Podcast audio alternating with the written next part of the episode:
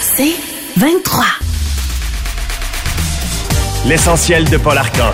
Les grandes entrevues de la semaine. Christian Page nous arrive avec son nouveau livre, euh, Les grandes fraudes du paranormal. C'est une approche un peu différente de ce qu'on a vu habituellement. Christian, bonjour. Bonjour, Paul. Euh, les grandes fraudes, là, je regardais, là, ça inclut là, le, le monstre du Loch Ness et tout ça. Les gens sont motivés par quoi? C'est-à-dire que ça m'a toujours intéressé de voir qu'est-ce qui amène quelqu'un à créer une histoire, à inventer une histoire, à répéter une histoire.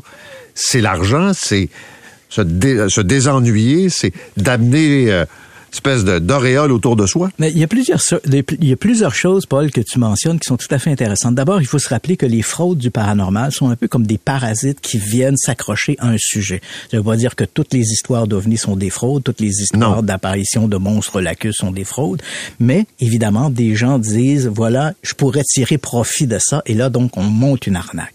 Et tu l'as bien mentionné, dans l'univers du paranormal, il y a une espèce de oubli collectif. hein. On dit de manière populaire, on a une mémoire collective, quoique au gouvernement on oubliait ça, mais, mais c'est sûr que dans l'univers du paranormal, c'est l'oubli collectif. Donc il suffit de dénoncer une histoire, la déboulonner, et après quelques temps, quelques mois, quelques années, sur les médias sociaux, on est certain que l'histoire va renaître de ses cendres, et puis elle va être partie Bon, on s'est autre- parlé il y a pas si longtemps, Voilà. puis c'est dans le livre aussi, là, cette espèce de phénomène de ces momies. Voilà. Et là, c'était une arnaque là, très claire qui était connue puis qu'on a comme ramené une deuxième fois. Tout à fait raison. Et ça, c'est le bel exemple du recyclage. Donc, 2015-2016, ces histoires de momies péruviennes sortent dans les font, font la manchette un peu partout à travers le monde. Ce sont des momies, certaines ont des tailles humaines, d'autres ont à peu près 50 cm. Elles ont toutes un crâne déformé et elles ont toutes trois doigts à chaque main, trois orteils à chaque pied. Et là, évidemment, on essaie de nous présenter ça comme étant des momies d'extraterrestres. Rapidement, on parle ici de 2015-2016, des archéologues, des paléontologues vont regarder ces fameuses momies et conclure en fait qu'il s'agit pour les plus grandes de momies humaines que l'on a malheureusement charcuté pour nous faire croire qu'il s'agit d'extraterrestres. Quant aux plus petites, c'est malheureusement un remodelage du fait avec des os d'oiseaux et d'autres objets. Et éventuellement, l'histoire semble mourir de sa belle mort. Là, on est en 2015-2016 et voilà que 2023, ces momies réapparaissent à nouveau, même si elles ont été dénoncées par les milieux archéologiques ou scientifiques, elles, elles sont de nouveau présentées lors du congrès de mexicain, euh, devant le congrès mexicain, qui qui faisait une espèce d'audit public pour savoir si oui ou non il devait lui aussi, un peu à l'image des Américains, de mettre en place un organisme étatique pour enquêter sur les ovnis. Alors quelqu'un s'est dit, ben voilà, une belle occasion de ressortir mes fameuses momies. Et dans ce cas-là, bien sûr, c'est l'argent qui est la motivation. Mais c'est pas, mais non, je pas l'ai dit. toujours Ouais. l'argent. Mais tu sais, je, je me souviens du cas de Sainte-Marthe-sur-le-Lac. Ouais. Apparition de la Vierge qui sointe, le soleil danse dans le ciel, disait le chef de police. Puis là, les gens étaient vraiment mobilisés, puis ils croyaient que c'était vrai jusqu'à temps qu'on découvre que c'était du sang de bœuf, puis que Voilà. ça était évidemment une arnaque. Exactement. C'est sûr qu'avec le religieux, ça peut évidemment donner de belles fenêtres d'opportunité à des fraudeurs. Mais tu sais, le monstre du Loch Ness, on est ailleurs. là. C'est une industrie touristique aussi qu'on maintient Ah. À en fait. faisant revivre le phénomène une fois de temps en temps. Voilà. Dans, euh, on sait que la plus célèbre photographie du monstre du Loch Ness, il n'y a pas un documentaire, il n'y a pas un article qui paraît dans la presse pour parler du monstre du Loch Ness sans exploiter cette fameuse photo où on voit une espèce de cou qui sort de l'eau. Photo prise en 1934, qui elle est une fraude. C'est un jouet sous-marin sur lequel on avait monté de manière artisanale un cou. On avait placé ça dans une baie, on a pris une photo. Donc j'explique tous les détails de cette de cette arnaque. Mais c'est vrai que dans le cas du monstre du Loch Ness, la science était quand même un peu prononcée. hein. Il y a quelques années, on a fait un environ, on a fait une recherche sur l'étude environnementale de l'eau. Il n'y a aucune espèce inconnue dans le Loch Ness et a fortiori encore moins un monstre survivant de la préhistoire. Mais ici, on parle quand même d'une industrie qui rapporte 50 millions de dollars chaque été à l'industrie locale. Et je sais pas, Paul, si t'as déjà, tu as déjà été à Drumnadrochit. Non. Mais Drumnadrochit, il y a à peu près 1000, 1000, 1000 personnes qui vivent là. Ils ont, ils ont à peu près 12 motels, euh, 15 restaurants, deux musées du monstre. Donc, on comprend que le monstre du Loch Ness, il est très important pour l'industrie locale. Donc, évidemment, même si la science dit il n'y a pas de monstre dans le Loch Ness, c'est sûr que pour des raisons économiques, on doit ramener l'histoire du monstre. Jusqu'à quel point ça affecte les phénomènes inexplicables qui ont une base scientifique. D'autrement dit, là, comme tu disais, c'est pas, ce ne sont pas tous les phénomènes qu'il faut rejeter du revers de la main, mais quand ces trucs-là prennent beaucoup de place médiatiquement, c'est quoi l'impact sur les autres qui sont plus crédibles? Ben, malheureusement, c'est que les médias et le public en général, on a tendance à jeter le bébé avec l'eau du bain. On se dit, bah, ben, les histoires d'ovnis, c'est toujours ça, les histoires de fantômes, c'est toujours ça. Et malheureusement, les gens qui sont derrière ces fraudes-là n'ont absolument aucun intérêt sur l'aspect pédagogique ou scientifique de la chose. Pour eux, c'est simplement où se valoriser, se trouver une plus-value, peu importe les, motivations. Et à travers ça, ben, évidemment, ça discrédite l'ensemble du sujet. Aujourd'hui, Paul, il y a eu une bascule. Hein. Quand j'étais adolescent, je croyais que 90-95% de ce qui était rapporté dans la littérature était vrai. Aujourd'hui, 45 euh, ans plus tard, je sais qu'il y a à peu près seulement de 5 à 10% qui a un fondement. C'est pas forcément vrai, mais qui a quand même un fondement. Et malheureusement, ce 5 à 10%-là, il est noyé dans un océan de fraude, d'arnaque. Et malheureusement, et je le mentionne bien dans mon ouvrage, les médias ont malheureusement emboîté le pas à ça. Hein. On a des réseaux maintenant de télévision qui se soucient peu de la qualité de l'information et qui nous présentent semaine après semaine des chasseurs de fantômes, des chasseurs d'ovnis, des chasseurs d'extraterrestres, à peu près du grand n'importe quoi, qui est dénoncé par je veux pas parler de société savante ou faire de l'élitisme, mais il y a quand même des archéologues, des historiens qui ont dit, mais voyons, il y a absolument rien là-dedans, c'est de la fraude du début à la fin. Et pourtant, des réseaux sans aucun souci éthique présentent ça, ils multiplient ces informations-là. Ce qui est malheureux, et dans le livre, je le mentionne bien, on a deux, deux éléments, deux fraudes qui sont plus dangereuses que d'autres. Bon, dire, euh, y a-t-il des extraterrestres qui nous rendent visite? Bon, ils croient ou ils croient pas. Mais il y a deux fraudes en particulier qui, qui sont très omniprésentes dans l'univers du paranormal. Il une qu'on appelle les Wunderwaffen. Ce sont des, des, des armes qui auraient été développées par l'Allemagne d'Asie, soucoupes volantes, machines à voyager dans le temps et tout le reste. Puis là, les nazis vivraient sous terre en Antarctique en attendant l'arrivée d'un quatrième Reich. Cette, cette fraude-là en particulier, elle est dangereuse parce qu'elle nous présente des nazis non pas vaincus, mais des vainqueurs. Hein. Les nazis sont comme passés à autre chose. Hitler est toujours vivant. Il a décidé de passer à un autre niveau. On est en contact avec des extraterrestres. On a construit des armes fabuleuses. Et quand on gratte le lustre de ces histoires-là, on découvre très rapidement qu'elles sont entretenues à la racine par des groupes néo-nazis qui veulent essayer de redorer le blason d'une Allemagne nazie déchue. Ça, c'est assez dangereux. Et l'autre, c'est les histoires de momies, par exemple, et toutes les autres fraudes que l'on fait sur le dos de l'histoire et de l'archéologie, parce que ces fraudes-là, elles sont, elles sont malheureusement excessivement racistes. Hein, c'est de se dire, ben voilà, des basanés d'Afrique du Nord n'ont pas pu construire des pyramides, des sauvages d'Amérique centrale n'ont pas pu construire non plus des temples et des cités fabuleuses. Ils ont dû avoir l'aide des extraterrestres ou d'une civilisation survivante qui ressemble aux Atlantes. Hein. Mais les Atlantes, Paul, c'est toi, c'est moi. C'est une civilisation occidentale proche des Romains et des Grecs. Hein, c'est ça, les Atlantes. Donc, c'est de dire toutes ces sociétés-là étaient trop archaïques, trop primitives pour construire quoi que ce soit. Et on spoil finalement la richesse de ces grandes civilisations, que ce soit les Mayas, les Incas, que ce soit l'Égypte antique. On spoil leur, leur réalisation pour les donner au profit d'archéologues, euh, au profit d'extraterrestres et d'Atlantes. Et ça, c'est malheureux. Dans le bouquin, tu parles beaucoup d'événements, Roswell, bon, tu sais, dans les années 50, 60, 70. Et je lisais ça en fin de semaine, puis je me disais, OK, nous sommes à l'époque de l'intelligence artificielle. Là, on parle de technologie assez rudimentaire, puis on a réussi à inventer des histoires puis créer des arnaques avec euh, vraiment la euh, technologie euh, de base qu'est-ce qui nous attend? Je veux dire, on va être capable de créer n'importe quoi et faire dire n'importe quoi à des images? Ouais, c'est devenu excessivement difficile. Quand les gens me posent la question, oui, mais comment est-ce qu'on peut faire un tri? Comment séparer le bon grain de l'ivraie? Ben, ce que je dis, c'est qu'il faut toujours se rappeler que lorsque l'on voit des images et, on, les médias sociaux sont un véritable terreau fertile à la publication d'images, si on n'a pas accès à la caméra. On n'a pas accès aux témoins. On n'a pas accès au lieu. On peut pas voir quelles sont les images qui ont été tournées avant ou après, ou quelles photos ont été prises avant et après. Il faut regarder ça comme étant essentiellement du divertissement. Mais tu as tout à fait raison. L'avènement des technologies rendent, rendent de plus en plus difficile le moyen de séparer le bon grain de l'ivraie. Mais que nous qu'est-ce qui nous attend dans les années à venir? J'imagine qu'en même temps que les fraudeurs, et je le dis bien dans le bouquin, au fur et à mesure où les fraudeurs trouvent de nouvelles méthodes pour tromper les gens, ben de l'autre côté, il y a une espèce de société savante qui met en place des mécanismes pour mieux documenter ces sujets-là. Mais c'est vrai que la ligne entre les deux devient excessivement ténue. Jusqu'à quel point euh, la télé, le cinéma façonne notre perception, par exemple, à quoi ça doit ressembler un extraterrestre? Tel phénomène mystique, la série, pas la série, mais le film L'Exorciste qui revient en salle 50 ans plus tard. Jusqu'à quel point ces événements, donc cinéma, télé, nous conditionnent?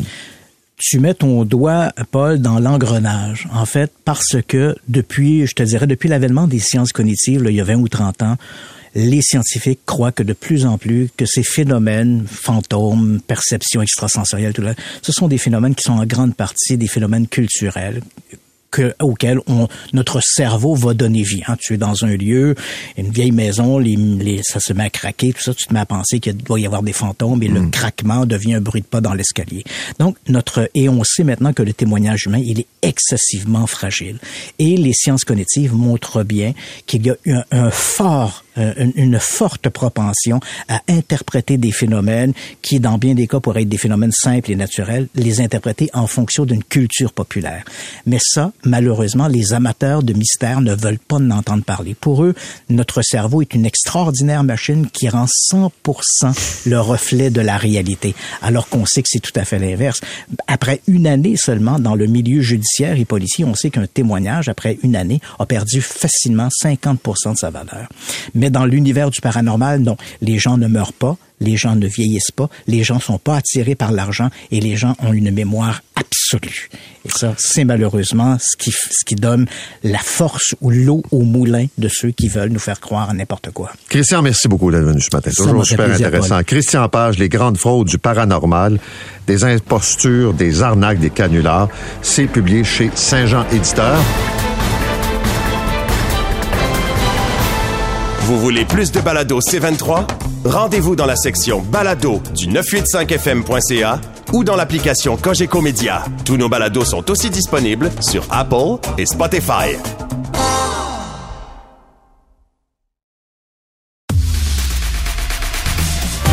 L'essentiel de Paul Arcan. Les grandes entrevues de la semaine. Notre invité ce matin est devenu une espèce de star sur le web avec ses recettes. Euh, il publie un livre de recettes d'ailleurs dont le titre est Au top du top. Ce sont ses meilleures recettes.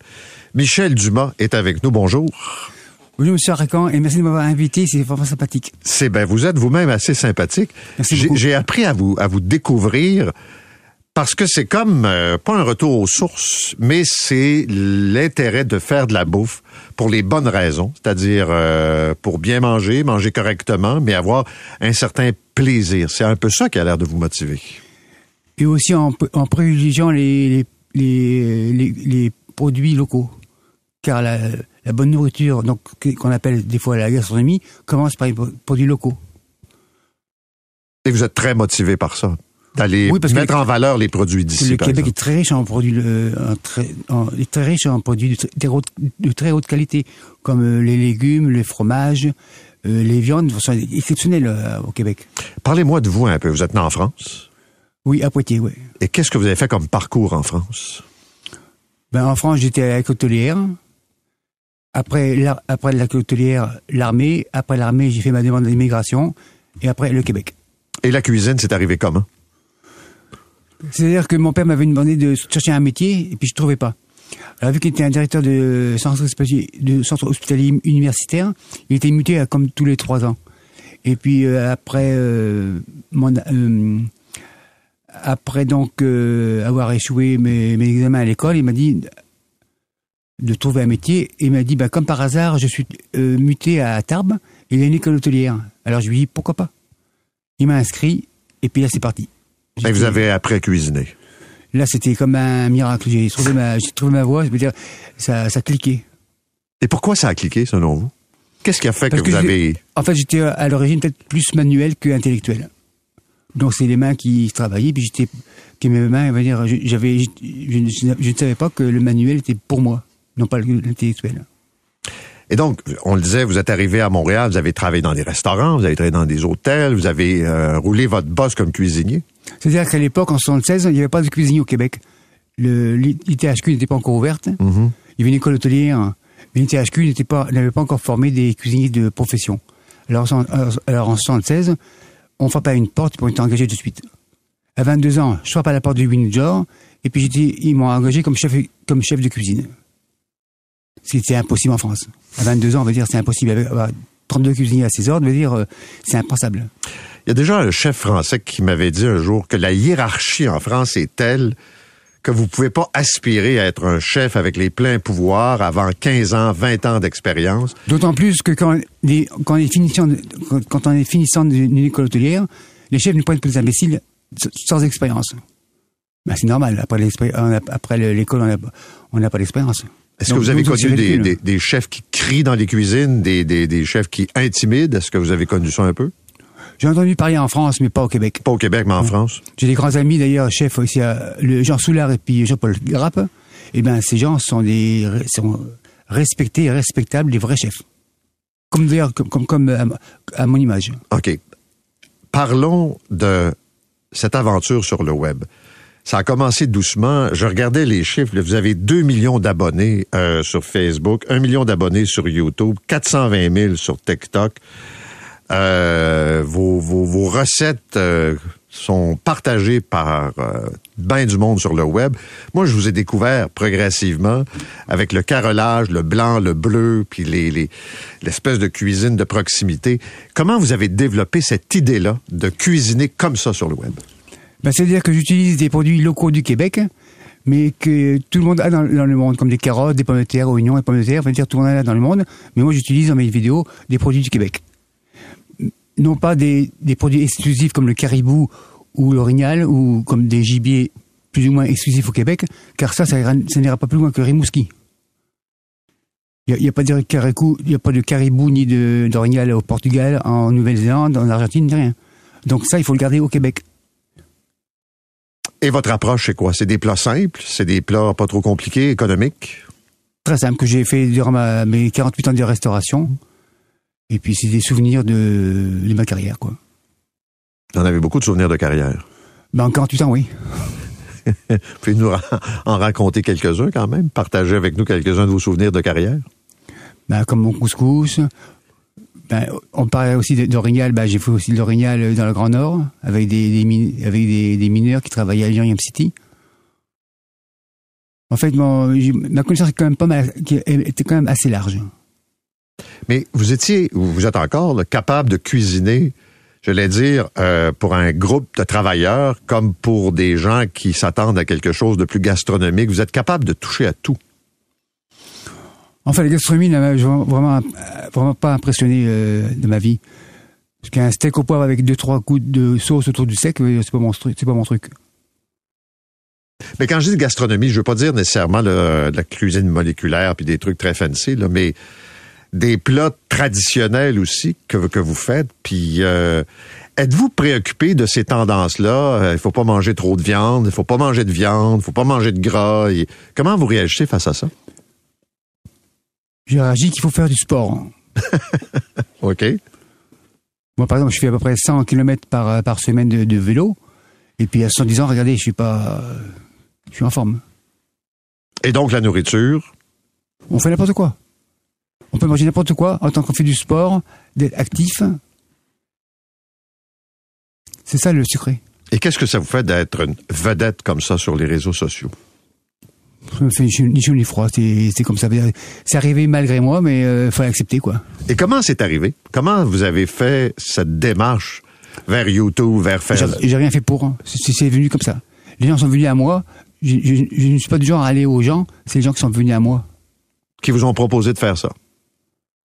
Ben, ça a commencé à- quand je travaillais chez Ubisoft. Ouais. Et puis, si je peux dire, ben, c'est que c'est les gens qui, qui m'ont fait la popularité du, du bouche à oreille. Mais j'ai jamais, je me suis jamais mis à, à genoux euh, devant la caméra pour avoir les abonnés. Ils sont venus tout seuls. Alors qu'il y en a qui le font, mais ils n'ont pas plus d'abonnés. Vous, vous êtes naturel, puis ça marche. C'est ça.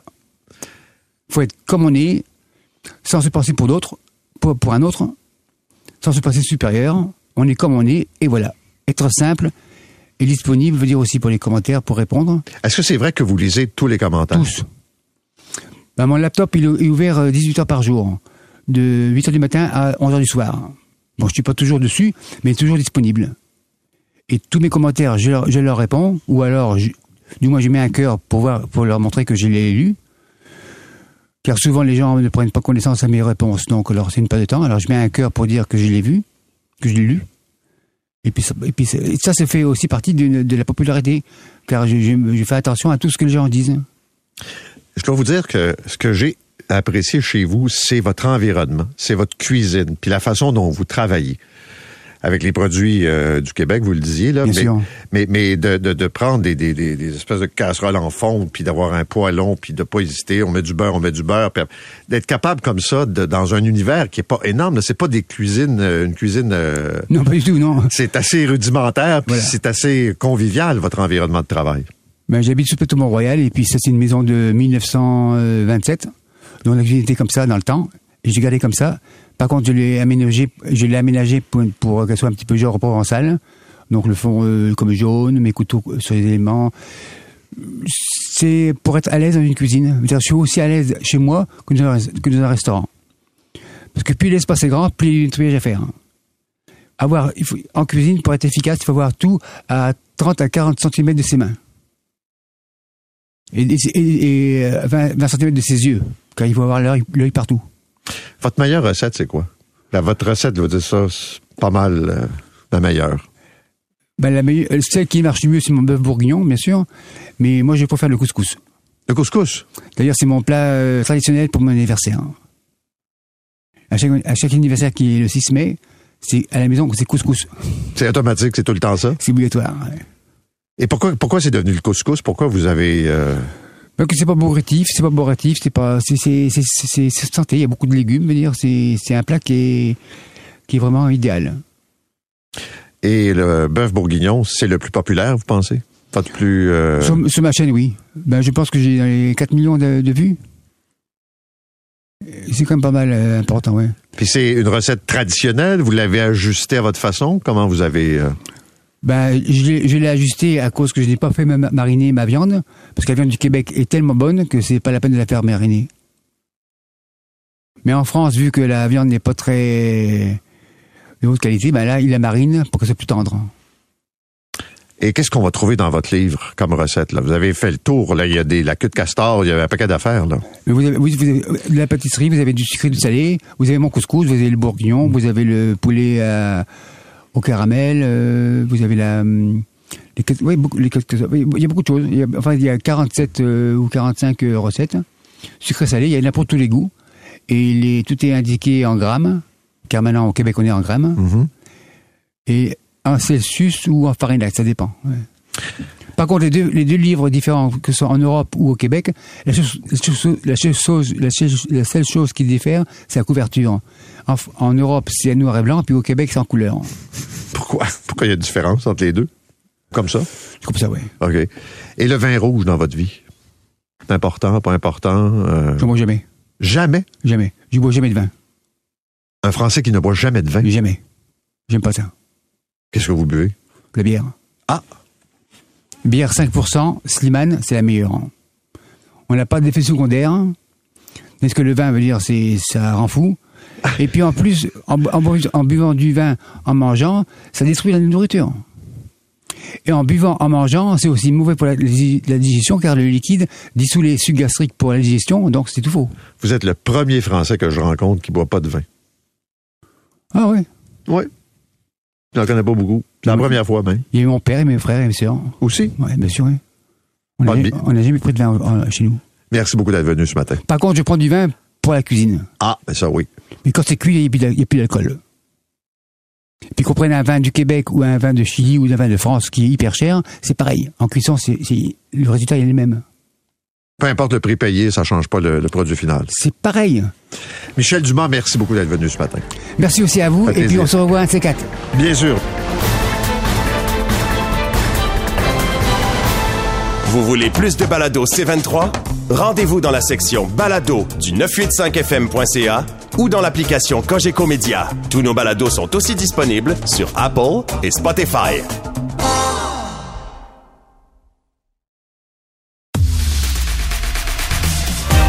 L'essentiel de Paul Arcan. Les grandes entrevues de la semaine. Maintenant, parlons de la merveilleuse Société d'assurance automobile du Québec. Pourquoi? Parce que nous avons des enjeux. Encore une fois, malgré le discours officiel, là, il y a des ratés. Et ce matin, je vous présente Émilie Renaud-Roy. C'est une enseignante et depuis le printemps, elle tente de renouveler son permis de conduire. Émilie, bonjour. Bonjour. Euh, votre permis, là, depuis le mois d'avril, qu'il doit être renouvelé. Oui, c'est un renouvellement avec photo, euh, ce qui n'est pas à tous les ans. Là, et c'est à cause de ça que j'ai des difficultés depuis ce temps-là. OK. Racontez-nous un peu le parcours quand euh, vous avez essayé de renouveler votre permis au printemps. Ben, au printemps, c'était le moment où déjà euh, la SAC avait des problèmes avec son système informatique et il y avait des files d'attente pas possibles. Et donc, euh, il avait laissé aux gens qui étaient comme dans ma, période de renouvellement un sursis, si on peut dire, de 90 jours pour euh, avoir le temps de prendre rendez-vous puis de faire le changement avec eux parce que je devais me rendre sur place pour prendre la photo. Et donc, 90 jours plus tard, donc, on est au mois de juillet. Je prends rendez-vous. Je me rends à la SAC pour euh, prendre ma photo, payer mon renouvellement.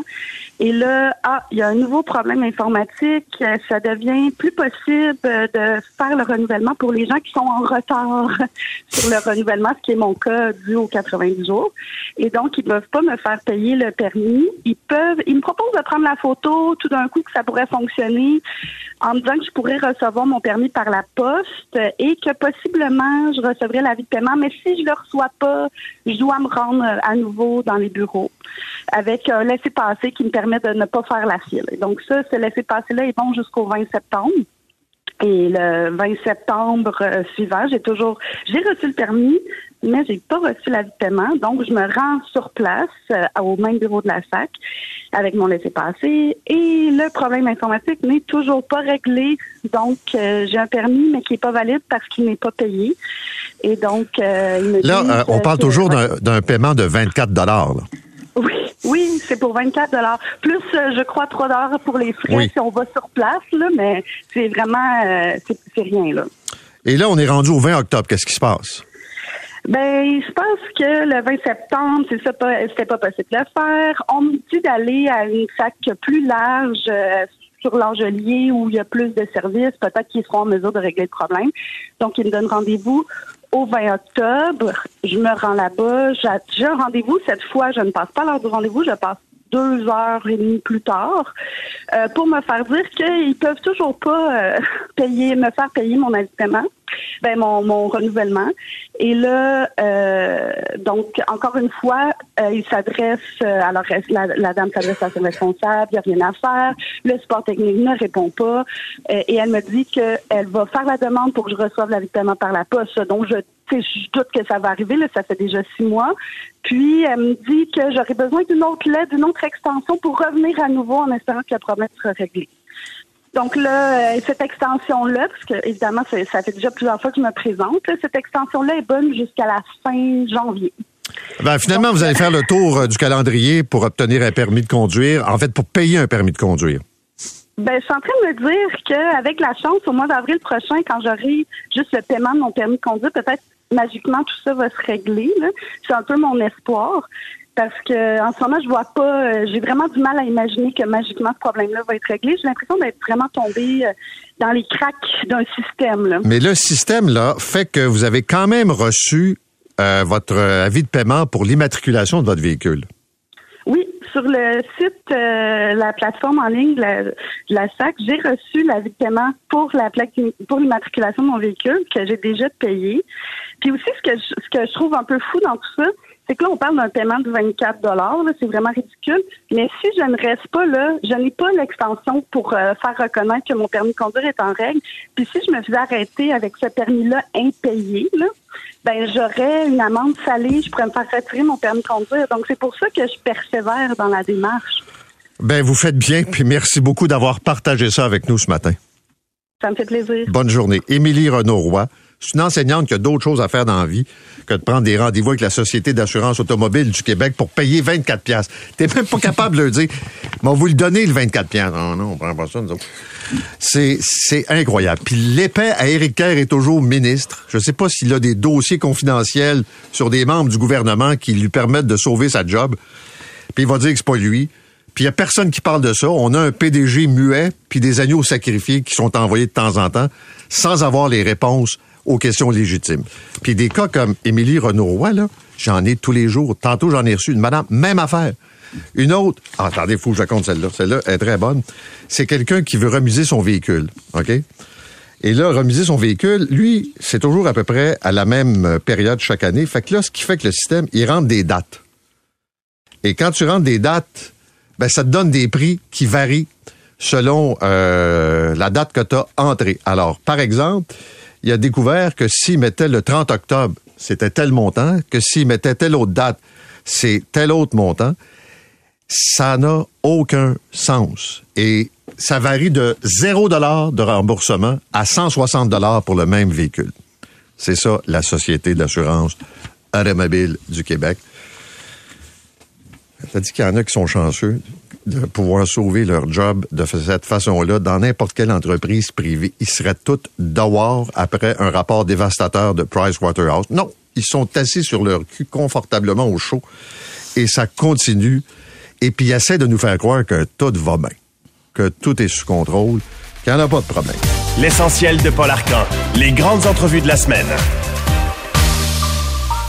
Six premiers ministres ont signé une lettre. Lucien Bouchard, Pauline Marois, Jean Charest, Philippe Couillard, Daniel Johnson et Pierre-Marc Johnson en disant qu'ils étaient plus que préoccupés par euh, les modifications faites et qu'on mettait en péril le caractère unique de plusieurs institutions. Lucien Bouchard est avec nous ce matin. Monsieur Bouchard, bonjour. Bonjour. Est-ce que vous êtes d'abord rassuré sur les amendements qui ont été présentés hier par M. Dubé? Malheureusement pas. Pourquoi? Parce que au fond, c'est beaucoup de cosmétiques par rapport à ce qui est au projet initial. Euh, en réalité, c'est malheureux de, le constater, mais ces institutions-là ne seront plus, si la réforme est faite comme cela, ne seront plus ce qu'elles étaient. Ce ne seront plus des entités qui ont une histoire, une culture, une tradition, une continuité, euh, et qui sont capables de gérer dans l'ensemble ce qu'ils font. Parce que c'est sûr que du côté clinique, il y, a des, il y a des réformes à faire, on en est conscient, mais il n'y a pas seulement que le clinique. Il ne faut pas oublier que ce qui fonctionne très bien dans notre système, c'est la recherche, l'enseignement, l'innovation. Et c'est là qu'on trouve ça, dans ces institutions-là, qui sont créées de génération en génération par des efforts, du talent, des adhésions de cœur. Et là, maintenant, euh, on fait disparaître leur entité corporative. Par exemple, il y en a qui ont été fondés en 1900. Ils disparaissent. L'entité, le, le, titre corporatif.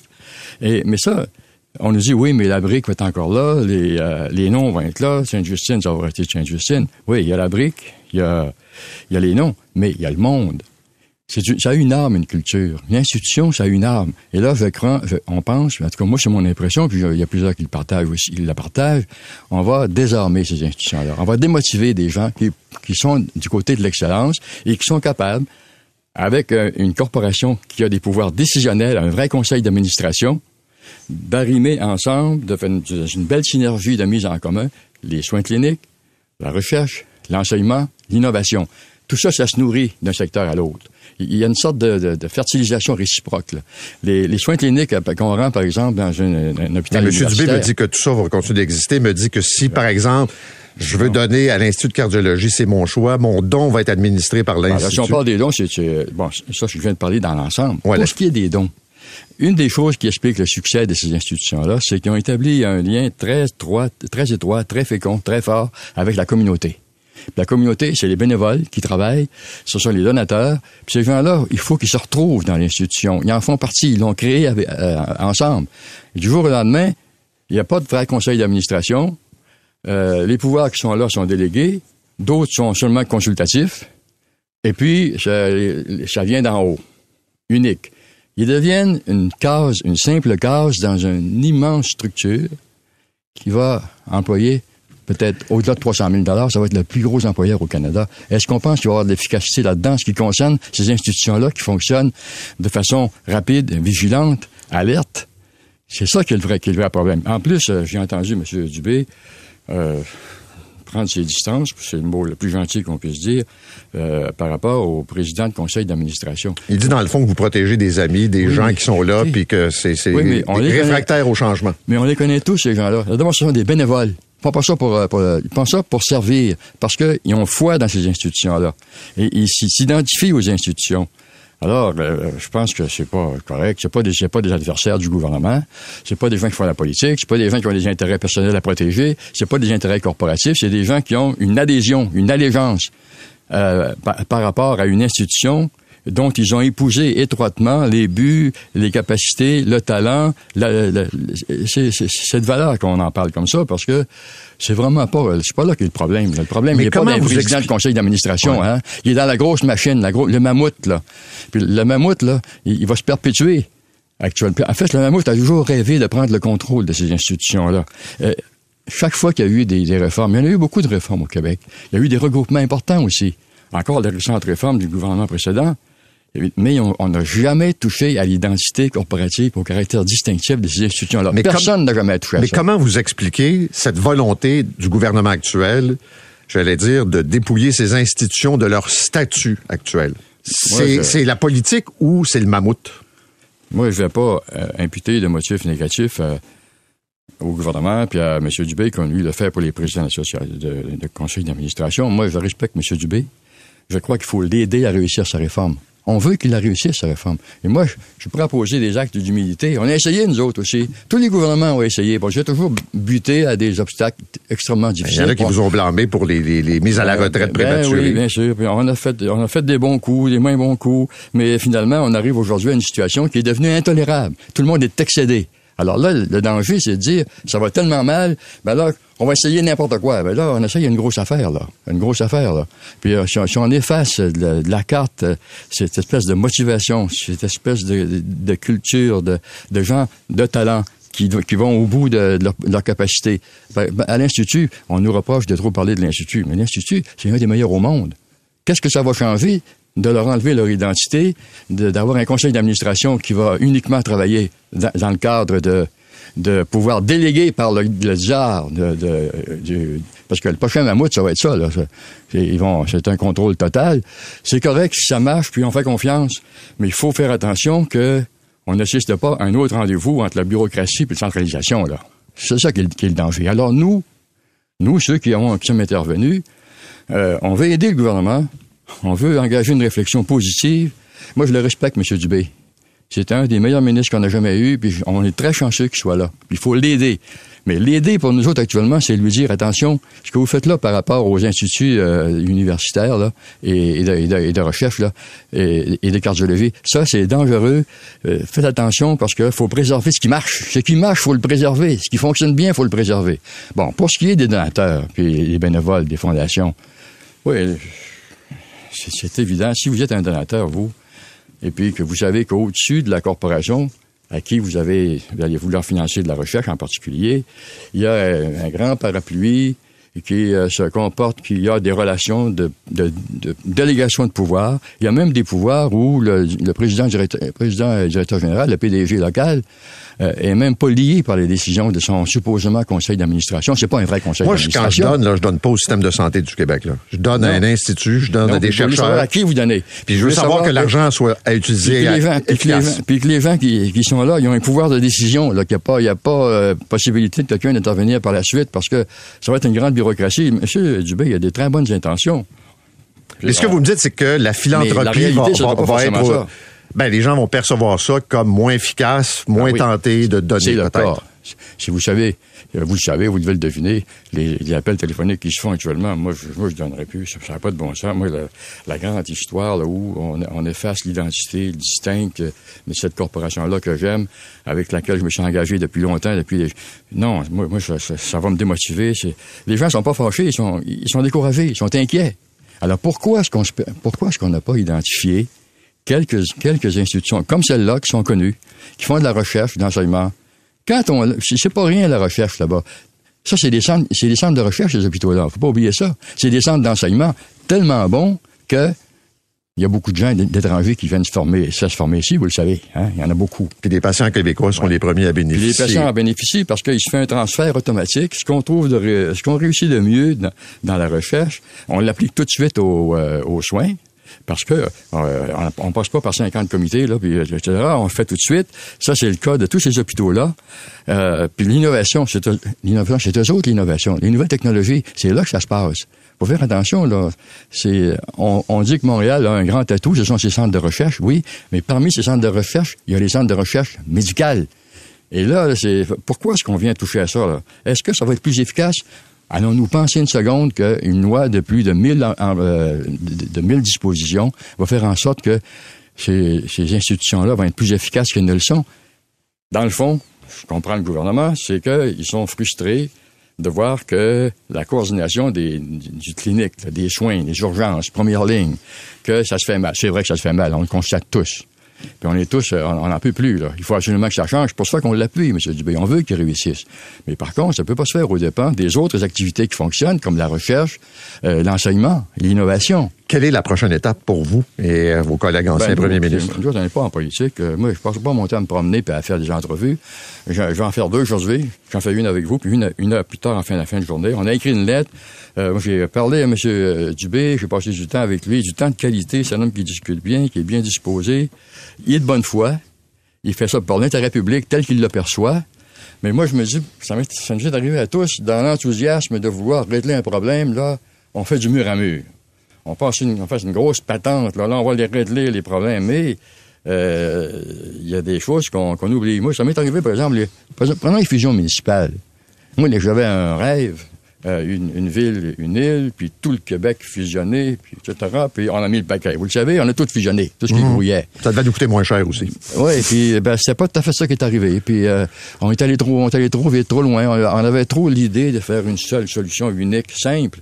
Puis en plus, je me demande moi aussi des fois si, vous savez, un ministère de, ce ministère-là, ce ministère spécial, là, la santé, là, on le sait, ça n'a jamais été contrôlé par personne. Il y a eu des gros ministres qui ont été là, puis il n'y a jamais personne qui a vraiment réussi. Pas parce que les gens qui sont là présentement sont pas du bon monde, mais il y a une culture dans ces Ça aussi, c'est une, une culture d'institution. Et depuis La très longtemps- bureaucratie ne cède jamais un pouce. depuis Euh, très longtemps, il y a un chercher un peu rêve- plus. Il y a un rêve ou une frustration de- d'englober sous le parapluie des interventions du ministère ou d'une autre agence générale ces institutions-là qui ont- sont toujours un peu en retrait, qui ont de l'autonomie, puis qui font de la recherche. Qui fonctionnent. Puis, puis qui fonctionnent, mais euh, ils échappent au contrôle. Ils sont pas, ils sont pas dans le giron. Tu sais, là, c'est le petit poussin qui est là, la, la poule voudrait l'avoir aussi. Puis ils n'ont jamais réussi à faire ça. Là, ils ont un ministre intelligent, capable, dévoué. Il s'accroche après lui, puis il, pense qu'il va, va leur livrer ça. Moi, je ferais, je ferais attention vis-à-vis de la, bureaucratie gouvernementale. C'est du bon monde, je le sais, mais c'est une telle chose que ça existe. On met, on met des milliers de personnes ensemble, ça devient bureaucratique. On le sait. Et là, on va en créer une. Ça va être gros, là. En tout cas, je sais que c'est un des défis que les gens ont- auront de combattre le, le danger d'inefficacité qui risque fort de résulter de cette euh, rencontre un peu dangereuse d'une bureaucratie immense avec euh, une centralisation, parce qu'il n'y a plus de conseil d'administration. M. Dubé dit, oui, mais je vous ai donné euh, une victoire euh, parce que on va appeler ça maintenant conseil d'administration établissement. C'est pas des vrais conseils d'administration. N'en est pas parce que, au point, par exemple, que le directeur général là, des, des- de ce qui va rester l'établissement, il va, c'est lui qui va en- indirectement choisir la composition d'une partie de son conseil d'administration. Or, un vrai conseil, c'est le patron du directeur général. Pas le cas. Lui, il va dresser une liste et dans cette liste-là qu'on va devoir choisir les représentants d'un- dans trois secteurs en particulier. Euh, en plus, c'est, la grande institution centrale, elle peut, par une simple résolution, faire disparaître un établissement. C'est un pouvoir qui lui est donné. Il, suffit d'avoir l'accord du ministre, pas besoin de décret, pas besoin de loi, pas besoin de rien. Une résolution du conseil d'administration central, le, grand- le vrai, le seul grand conseil, puis il peut n'y avoir qu'un seul, ben, il peut, lui, décider par une, euh, euh, de faire en sorte qu'il y ait moins d'établissements dans une région. Ça veut dire qu'il va en fermer, s'il veut, s'il veut. Alors, c'est, très dangereux. Ça, expose les gens à, à des, euh, à l'administration d'un pouvoir qui risque d'être excessif. Faut faire attention. C'est ça qu'on dit, nous. Faut faire attention. Faut pas prendre trop de risques quand on fait T'as encore le temps de corriger le tir. oui, mais ça, oui, mais. Vous avez l'air franchement, là, on n'est on n'est pas intervenu publiquement. On a dit, on va laisser le temps au gouvernement de réfléchir, on va en discuter euh, convivialement, euh, en- entre amis, euh, etc., des gens qui se respectent. Puis, euh, on n'a pas, euh, le gouvernement n'est pas allé aussi loin, qu'il aurait, à mon avis, qu'il aurait dû l'être pour tenir compte de ces réalités très spécifiques. M. Bouchard, merci beaucoup d'être venu ce matin. Merci. Lucien Bouchard, ancien premier ministre du Québec.